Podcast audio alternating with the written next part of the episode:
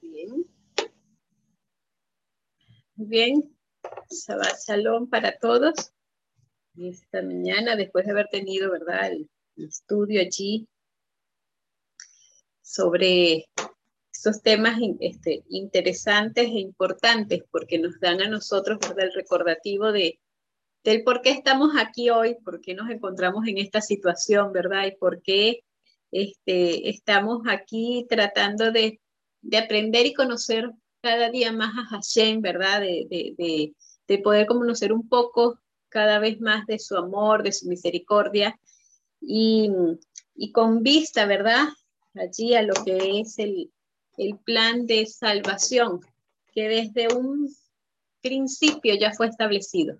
Desde el mismo momento en que Adán y Eva pecaron, ya fue establecido ese plan de salvación. Y nosotros cada día, cada semana, ¿verdad? El fin de todo este estudio es comprender el plan de salvación, entender un poco más de ese plan de salvación, aceptarlo, vivirlo, ¿verdad? Y pronto estar viviendo en ese mundo nuevo. Como decía Vania, algo que no nos podemos imaginar, así como no podemos pensar en nuestro intelecto quién es Dios, cómo es, ni podemos decir cómo es porque lo haremos a la parte humana, el también pensar en ese nuevo mundo lo pensamos desde ese punto de vista humano, ¿verdad? Y no cabe en nuestro pensamiento esa perfección que va a haber allá, pero por fe creemos en ella, por fe la aceptamos, ¿verdad? Y, es la palabra de Dios, es perfecta, es santa y es buena. Así que en todo este proceso estudio.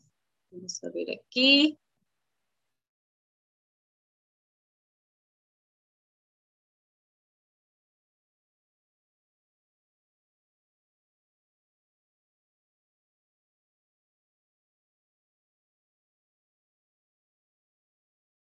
por fallar, ¿no? A la red. Bueno, entonces, continuando, ¿verdad? Con lo que es la porción semanal Mexora, que ya como Ronald ayer comentó, ¿verdad? Es el nombre dado a la persona, es la condición de la persona, debido a su condición, ¿verdad? De hablar la Shonara, de, de vivir esa vida, ¿verdad? De, de distanciar a las personas, de dañar a las personas, de dañar a otros. Entonces esa Mexora es el nombre que se le da, ¿verdad? a, esta, a este tipo de, de personas que mm, están poco a poco, ¿verdad? Destruyendo a otros, pero destruyéndose a sí mismos también. Y en la Haftarah, ¿verdad? La Haftarah la encontramos en Segunda de Reyes 7 y, bueno, 7 del 3 en adelante, pero para poder ver lo de la parte ya de, la acción de estos leprosos que se encuentran aquí, referidos en Segunda de Reyes, vamos a ver desde el 1 al el, verso 1 y 2, que nos habla, ¿verdad?, un poco de lo, lo, que antecede a este acontecimiento. El pueblo de Israel se encontraba sitiado, ¿verdad?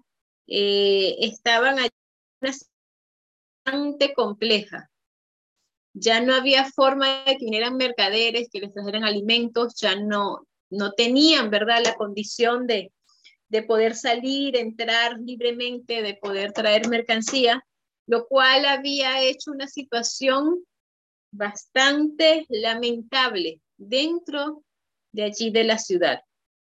Entonces aquí se encuentra en esta porción, en esta, en esta parte se encuentra el profeta Eliseo, ¿no?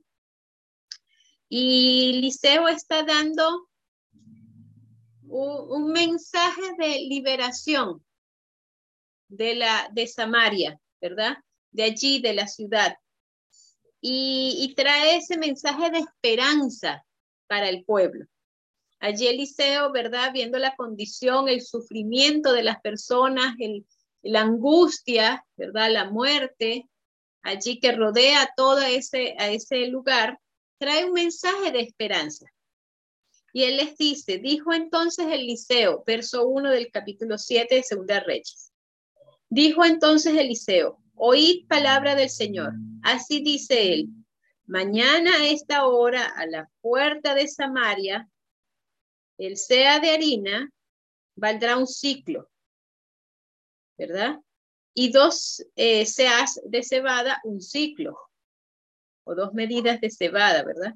Un príncipe sobre cuyo brazo el rey se apoyaba, respondió al varón de Dios. Aunque el Señor abra ventanas en el cielo, ¿sería eso así? Eliseo respondió, tú lo verás con tus ojos, pero no comerás de ello. Aquí vemos aquí, ¿verdad? Algo de lo que justo habíamos estado hablando, lo que habíamos estado comentando incluso en el estudio, ¿verdad? De, de esta semana, de la lección, allí vemos que dudando de la palabra del Señor. Sí, la situación era terrible, era difícil, era humanamente, a la vista humana, el análisis de las personas era imposible, ¿verdad? Que en cuestión de un día todo se solucionara. Estamos hablando de que en ese momento necesitaban que llegasen mercaderes con los alimentos, con las cosas, se tenían que trasladar desde lejos, por lo cual para ellos, si hubiese una solución de un derrocamiento de, los sirios, ¿verdad? Eh, todavía faltaba mucho para que pudiesen traer alimentos. Pero Eliseo les está diciendo lo que el Señor les envía de mensaje. Y les dice, o sea, esta es la palabra del Señor. Este es un mensaje directo del Señor. ¿Y quién era el Señor? Era el rey de Israel, era el, que gobernaba allí, era, era eh, este, eh, ese era su pueblo especial era el dueño del universo, era el que podía hacer todas las cosas. Ellos existían simplemente por la palabra del Señor. Y ahora que el Señor les está dando aquí un mensaje de esperanza y de salvación, no lo reciben, dudan de él. Y no solamente dudan, sino que incluso hacen allí una, un comentario que dice, aun cuando el Señor abra las ventanas de los cielos. Dudan de que eso sea cierto. O sea, abran la ventana de los cielos. ¿Y qué pasaba? ¿Qué pasó con la historia del recuerdo del maná que caía del cielo? ¿Qué pasó allí con todas esas personas? Se habían olvidado de las bendiciones y las maravillas y el cuidado de Dios que había tenido con el pueblo, incluso en el desierto, donde no existía posibilidad de, de, que surgiera alimentos. Allí el Señor había abierto las ventanas del cielo y había enviado maná para que ellos comieran. Y este príncipe, ¿verdad? Aquí dice, aunque el Señor abra las ventanas en el cielo, ¿sería esto así? Y entonces Eliseo, ¿verdad? Le responde que él iba a ver que eso iba a ser así, que iba a ser una realidad. Pero lo triste es que no iba a comer, de hecho. Iba a ver que el Señor iba a cumplir su palabra, pero no iba a ser partícipe de las bendiciones del Señor. Este, estos dos textos nos dan a nosotros un, un tremendo mensaje y una tremenda oportunidad de reflexionar en las cosas, ¿verdad? Hoy en día nosotros decimos o, o pregonamos ante el mundo que Yeshua viene. Y muchas personas dudan, ¿Es cierto esto? Y a esas personas les puede venir este mensaje. Tú lo vas a ver venir, pero no vas a participar de vivir con Él en su reino. ¿Mm? Tú vas a ver cumplida todas las promesas que están aquí en la Biblia porque es la palabra del Señor. Y porque la palabra del Señor no se equivoca, es cierta, es verdadera.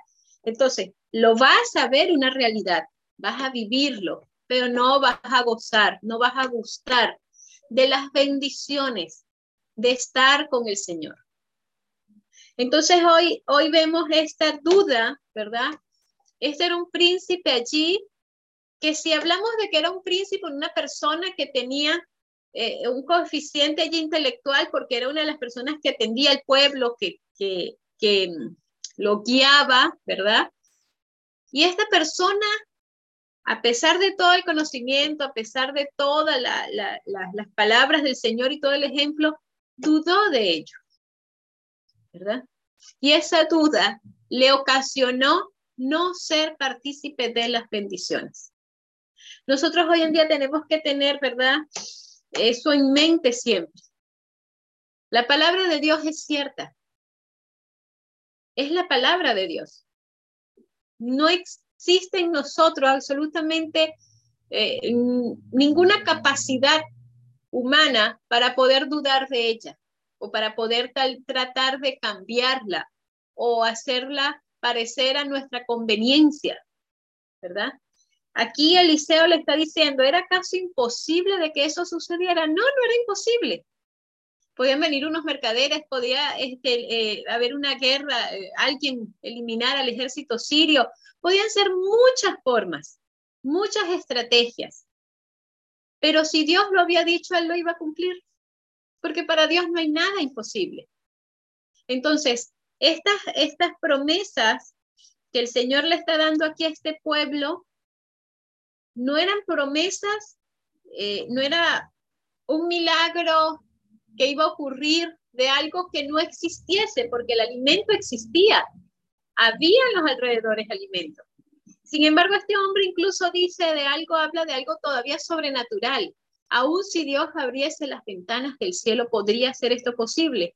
Pero ya Dios anteriormente había hecho un milagro sobrenatural abriendo las ventanas, enviando la comida del cielo para sus hijos. Entonces aquí viene algo interesante. Si bien habíamos hablado de las personas, ¿verdad? Que hablaban la Shonara, que hablaban calumnia, eran apartadas del pueblo, eran sacadas del campamento, eran sacadas de la ciudad. Tenían que vivir un momento, un episodio de soledad para reflexionar en todo ello a pesar de que estas personas, ¿verdad? eran de una forma, eran menospreciadas por, por, este, por la condición que los había llevado a ello, Dios los utilizó a personas que tenían, este, ¿verdad? Sará allí para que pudiesen ser los que trajeran el alimento al pueblo. Entonces aquí entonces nos viene el relato que continúa de la huida de los sirios. En el verso 3 continúa diciendo, a la entrada de la puerta había cuatro leprosos que se dijeron uno al otro, ¿por qué nos quedamos acá hasta morir? Sabemos que ellos estaban fuera del pueblo, pero seguramente tenían sus posiciones allí, tenían su familia, sus amigos, y estaban viviendo ese proceso de purificación, de rectificación, ¿verdad? Para poderse sanar. Pero entonces ellos de, pronto comienzan a analizar, pero ¿por qué nos quedamos aquí? ¿Verdad? A esperar a morir. Si entramos en la ciudad, por el hambre que hay, moriremos en ella. Y si nos quedamos aquí, también moriremos. Pasemos al ejército de los sirios si ellos nos dan la vida, viviremos y si no, moriremos. Así que para ellos era una situación de que no importaba lo que sucediese con su vida. De todas formas, estaban más cerca de la muerte que de la vida. Si se quedaban allí, morían de hambre. Si entraban a la ciudad, morían de hambre. Así que ellos decían, bueno, vamos al ejército de los sirios. Ahí podemos tener una posibilidad de vida.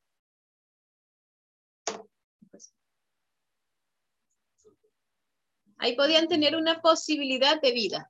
Ellos, se va que aquí se me estaba apretando un botón. Ellos podían tener allí una mínima posibilidad de vida y de esperanza. Ahí podía suceder que pudieran vivir o pudiesen morir. Iba a depender de la actitud que tuvieran los sirios con ellos. Entonces dice, se levantaron pues al anochecer, ¿verdad? Esa misma noche, allí Eliseo les habla a ellos y les dice, mañana, ¿verdad? Se cumplirá esta promesa. Estos leprosos se levantan al anochecer, fueron al campamento de los sirios y al llegar al principio del campamento, no encontraron a nadie, no vieron a nadie. Porque el Señor había hecho que los sirios oyeran estruendos de carro, ruido de caballos y estrépitos de gran ejército. Y se dijeron unos a otros, el rey de Israel ha pagado a los reyes hititas y a los reyes egipcios para que vengan contra nosotros. Así que habían levantado y huido al principio de la noche, dejando sus tiendas, sus caballos, sus asnos y el campamento como estaba habían huido por salvar la vida. Cuando los leprosos llegaron a la primera tienda, comieron y bebieron y tomaron de allí plata, oro y vestidos, y fueron y lo escondieron. Vueltos entraron en otra tienda y de allí también tomaron y fueron y lo escondieron. Luego, ¿verdad? Viene la parte interesante. Luego dijeron el uno al otro, no hacemos bien Hoy es día de buenas noticias y vosotros callamos. Si esperamos hasta el amanecer, nos alcanzará la maldad. Vamos ahora y demos la noticia en casa del rey. Estos hombres, ¿verdad? Que también eran parte del pueblo de Israel, pero que estaban viviendo una situación de separación del pueblo para rectificación, habían encontrado allí la bendición del alimento, incluso de las riquezas, ¿verdad? De oro, de plata, de vestidos, pero de, pronto comienzan a pensar en sus hermanos, en su gente que se encontraba allí a punto de morir y muchos ya habían muerto. Llegaron y gritaron a los guardas de la puerta de la ciudad y dijeron, fuimos al campamento de los sirios y no había nadie allí, ni voz de hombre, sino caballos y asnos atados y el campamento intacto. Los porteros dieron voz y lo anunciaron al rey del palacio. El rey se levantó de noche y dijo a su siervo, os diré lo que han hecho los sirios. Ellos saben que tenemos hambre. Han salido de las tiendas y se han escondido en el campo diciendo, cuando hayan salido de la ciudad, los tomaremos vivos y entraremos en la ciudad. Entonces respondió uno de los siervos, tomen ahora cinco de los caballos que han quedado en la ciudad, porque ellos también perecerán como toda la multitud de Israel que han perecido ya, y enviemos a ver qué hay. Aquí vemos al rey que de una de la primera impresión que le da es la duda, ¿verdad? Le están trayendo unas buenas nuevas, también unas buenas noticias, pero el rey duda de eso y dice, "Oh, oh, esto es extraño." ¿Verdad? Esto es parece una estrategia de los sirios que saben que tenemos hambre y están esperando que vayamos para atacarnos. Entonces, dice que tomaron los carros, sus caballos, el rey los envió al campamento de los sirios diciendo, y Tibet. Ellos fueron y los siguieron hasta el Jordán y vieron todo el camino lleno de vestidos y enseres que los sirios habían arrojado en su premura. Y volvieron los mensajeros y avisaron al rey. Entonces el pueblo salió, ¿verdad? Y saquearon el campamento de los sirios y fue vendido, como había dicho Eliseo, un sea de harina por un ciclo y dos seas de cebada por un ciclo, conforme a la palabra del Señor. Entonces, dice que el rey puso a la puerta a ese príncipe sobre cuyo brazo él se apoyaba, y el pueblo lo atropelló y murió conforme a lo que había dicho el varón de Dios cuando el rey fue a verlo. Entonces vemos aquí, ¿verdad? Lo interesante de esta historia. ¿Cuántas cosas vemos allí? Dios puede utilizar aún a las personas que incluso no hacen el bien para cumplir sus propósitos. Dios está utilizando en este caso a estos, a estos leprosos que habían hecho daño en la sociedad pero para cumplir los propósitos que él tenía previsto. Ellos tenían la oportunidad de ir al campamento de los sirios. Y una de esas eh, razones por las cuales ir era de que ellos prácticamente estaban más muertos que vivos. Así que no les costaba o no les era de mucha diferencia ir y morir con los sirios o quedarse allí a morir de hambre. Para ellos a lo mejor ir a los sirios era una muerte más rápida Y así que ellos van, pero Dios los utiliza para a ellos para cumplir el propósito o para cumplir la promesa que había hecho, de que al día siguiente iba a haber abundancia de alimento, que se iban a estar allí entregando. Lo que parecía imposible de cumplir para este príncipe y para otras personas, ¿verdad? Ahí tuvieron que ver que Dios tenía el control de todas las cosas, de que Dios era el que tenía el poder de hacer, aún, ¿verdad? Que este ejército sirio huyera. Si ellos hubiesen entendido un poco o, o recordado la historia del pueblo de Israel y cómo Dios había peleado las batallas por ellos en diferentes oportunidades, no le hubiese parecido extraño lo que podía hacer Dios para en ese momento librarlos también. A veces nosotros eh, olvidamos el pasado fácilmente, sobre todo el pasado de las bendiciones, los milagros y el cuidado que Dios nos ha dado. Eh, si es verdad, debemos de vivir en el presente, ¿verdad? Con una visión hacia el futuro, pero no debemos de olvidar cómo Dios nos ha cuidado, nos ha protegido, nos ha traído hasta este momento y que si en alguna oportunidad ha hecho, ¿verdad? Algo grande ante nuestros ojos, no es difícil que lo vuelva a hacer o haga algo todavía superior a lo que ya nosotros hemos visto, porque tenemos que recordar que Él es el dueño y rey y señor de todo el universo, ¿verdad? Que está sobre todas las cosas. Esta, esta, esta Haftarah, ¿verdad? Nos trae esta historia interesante.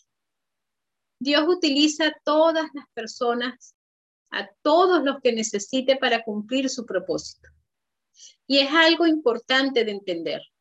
Si nosotros no cumplimos el mandato que Dios nos ha dado, lo cumplirá con otras personas. Y nosotros podemos quedar como este príncipe, ¿verdad? Viendo la promesa cumplida de Dios, pero no disfrutando de ella. Nosotros debemos de estar siempre preparados para cumplir el llamado que el Señor nos ha hecho, lo que nos ha sido encomendado. No podemos dejar que otros lo cumplan por nosotros. Si ahí en ese momento el pueblo hubiese tal vez a este príncipe, todo eso, escuchado y creído en la palabra de Eliseo, no sabemos qué otras cosas podían haber sucedido, ¿verdad? Pero ellos tuvieron la duda, Dios, bueno, ya tenía sus planes de hacer huir al ejército sirio, pero utilizó a estas personas desechadas de la sociedad para que fuesen a llevar las buenas nuevas de salvación a ese pueblo que estaba a punto de perecer. Así que nosotros tenemos que pensar en eso. Nosotros hemos sido llamados para cumplir un propósito.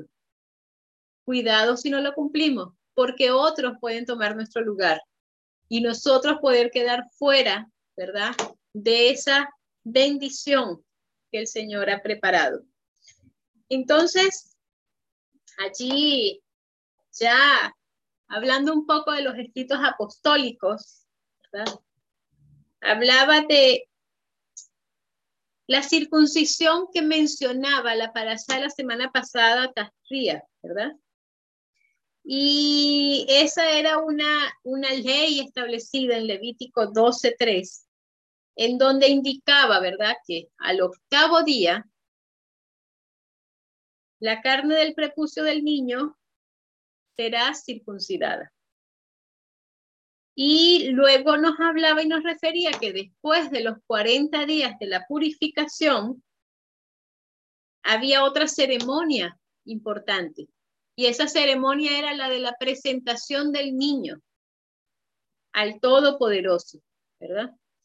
Dice, cuando se cumplen los días de su purificación por un hijo o por una hija, traerá al sacerdote a la entrada de la, de la tienda de reunión un cordero de un año como holocausto y un pichón o una tórtola como ofrenda por el pecado. Eso recordábamos la semana pasada y ya hablamos de ese tema, ¿verdad? ¿Por qué había que hacer ese, esa ofrenda por el pecado?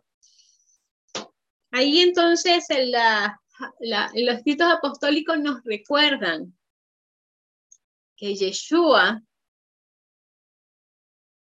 nació como judío, vivió como una vida judía y por lo tanto sus padres, quienes también eran judíos ortodoxos, cumplieron con todas estas obligaciones de la Torá. Y aunque ellos vivían retirados de Jerusalén, ¿verdad? Yeshua había nacido en Belén, ellos vivían en Nazaret, ellos cumplieron con su deber de ir al templo de Jerusalén para presentar a Yeshua. Está ahí escrito ya en la Besorá de Lucas, que es de la, lectura, ¿verdad? De, de, esta semana, Lucas 2.21, que habla un poco acerca de este tema.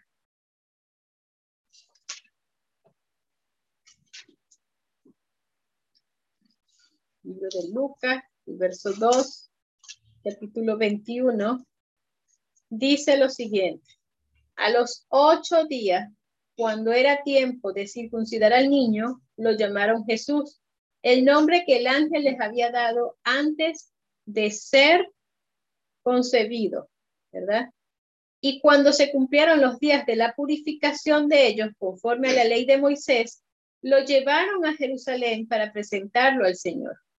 Como está escrito en la ley del Señor, todo varón primogénito será consagrado al Señor y para ofrecer en sacrificio un par de tórtolas o dos pichones conforme a la ley del Señor. ¿Verdad? Allí está haciéndonos entonces el recordativo de que Yeshua estaba cumpliendo, ¿verdad? Junto con su familia, todo lo que estaba escrito en la ley del Señor. Ahí no debería de haber para nosotros ni para ninguna persona duda alguna sobre este punto, ¿verdad? Está, ahí está en los escritos apostólicos de que Yeshua fue fiel practicante de las leyes de la Torá que Moshe había dejado allí, que el Señor había establecido. Ahí, por supuesto, fue preciso, de acuerdo a todas estas leyes, el cumplimiento en cuanto a la escogencia de Miriam como su madre. ¿Verdad? ¿Quién iba a ser su madre? Tenía que ser, ¿verdad? De una descendencia. Yeshua venía de una descendencia específica que ya había sido anticipada por los profetas y allí entonces vino todo lo que fue la escogencia de la madre de Yeshua. Así que vemos allí eh, que era imposible que el mismo Hashem le confiara a Yeshua a cualquier persona. Todo ya estaba planificado perfecta y específicamente. Y como fue este, pronunciado por los profetas, así se cumplió porque como volvemos a referir, la palabra de Hashem siempre se va a cumplir y siempre se va a cumplir como Él lo ha establecido, ¿verdad? Así que vemos allí que después de todo esto, vino también una presentación en el templo de Jerusalén y ahí se encontraban dos personas, dos profetas allí. Bueno, se encontraba Simón, Simeón, ¿verdad? Que es presentado como un justo y alguien que se encontraba esperando al Mashiach. Y cuando él ve al bebé Yeshua, él dice que recibió una visión del Ruach HaKodesh, tomó al, bebé en sus brazos y de acuerdo a Lucas 2, del 29 al 32, ¿verdad? Dijo lo siguiente. Él allí, de acuerdo a la visión que estaba recibiendo, dijo, luz para ser revelada a las naciones y gloria de tu pueblo Israel. Su padre y su madre se maravillaban de todo lo que decía él. Y Simeón los bendijo. Luego dijo a su madre María, este niño es puesto para caída y levantamiento de muchos en Israel, por señal de contradicción y para que se manifiesten los pensamientos de muchos corazones, mientras que a ti una espada traspasará tu corazón. Allí él está entonces dándole una referencia de quién era este niño a sus padres, quienes se maravillaban de escuchar esas palabras, ¿verdad? Y aquí estaban, no solamente estaba Simeón, sino que también se encontraba otra mujer ya anciana que vivía en el templo prácticamente, estaba allí todos los días, ¿verdad? Ella se llamaba Ana, la profetisa, y ella eh, dice que día y noche estaba allí en el templo. Muchas veces se ha dado la, la, la, el la comprensión de que ella podía vivir en alguna de las casas que se encontraban allí, donde habitaban algunas personas cerca del templo, o se trasladaba diariamente. Sin embargo, Ana ya era una mujer bastante anciana. Ella se encontraba allí en ese momento. Y cuando ella vio a Miriam, a Yosef y a Yeshua, ¿verdad? En Lucas 2, el verso 38, dijo lo siguiente, se presentó en ese momento, dio gracias a Dios y habló del niño a todos los que esperaban la redención de Jerusalén. Ana era una mujer conocida allí en el templo. Todos los que iban diariamente la podían ver, la conocían, eh, veían su, también su comportamiento, ¿verdad? Su testimonio. Y en este momento es utilizada para hablar a todos de quién era este niño y de la redención que iba a traer a Israel. Qué interesante, ¿verdad?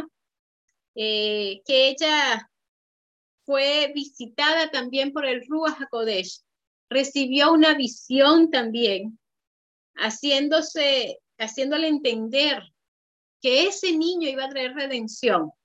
Así que cuando ella ve a María, a José y a Yeshua, ella puede identificarlo rápidamente y puede hablar de que ese era el niño, ese era el niño prometido, ese era el Mashiach que venía, venía a traer redención, ¿verdad?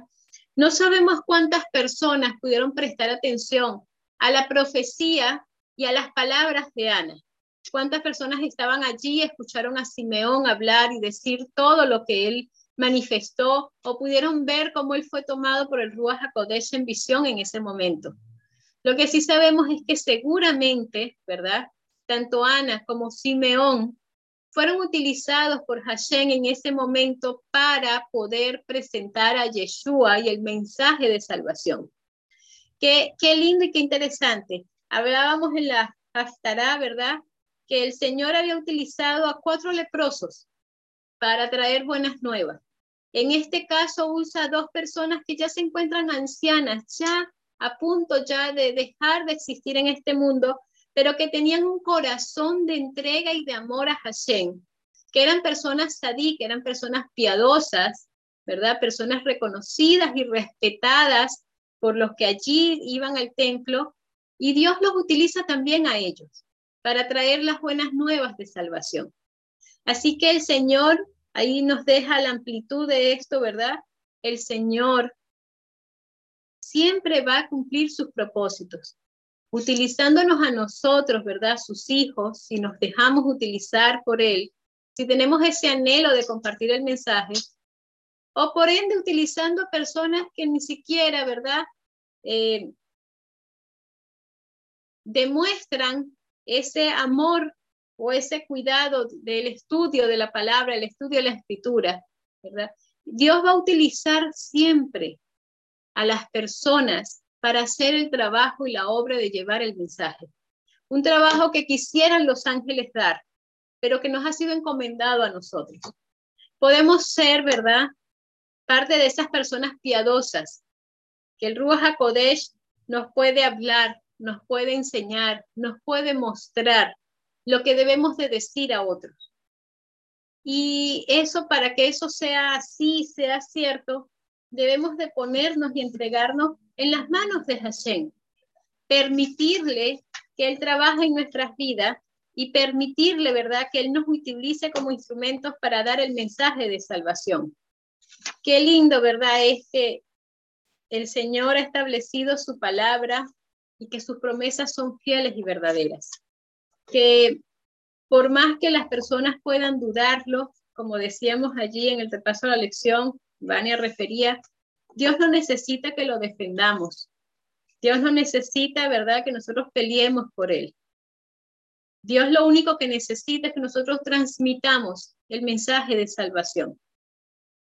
Eso es suficiente, porque para defenderse, Él mismo lo puede hacer.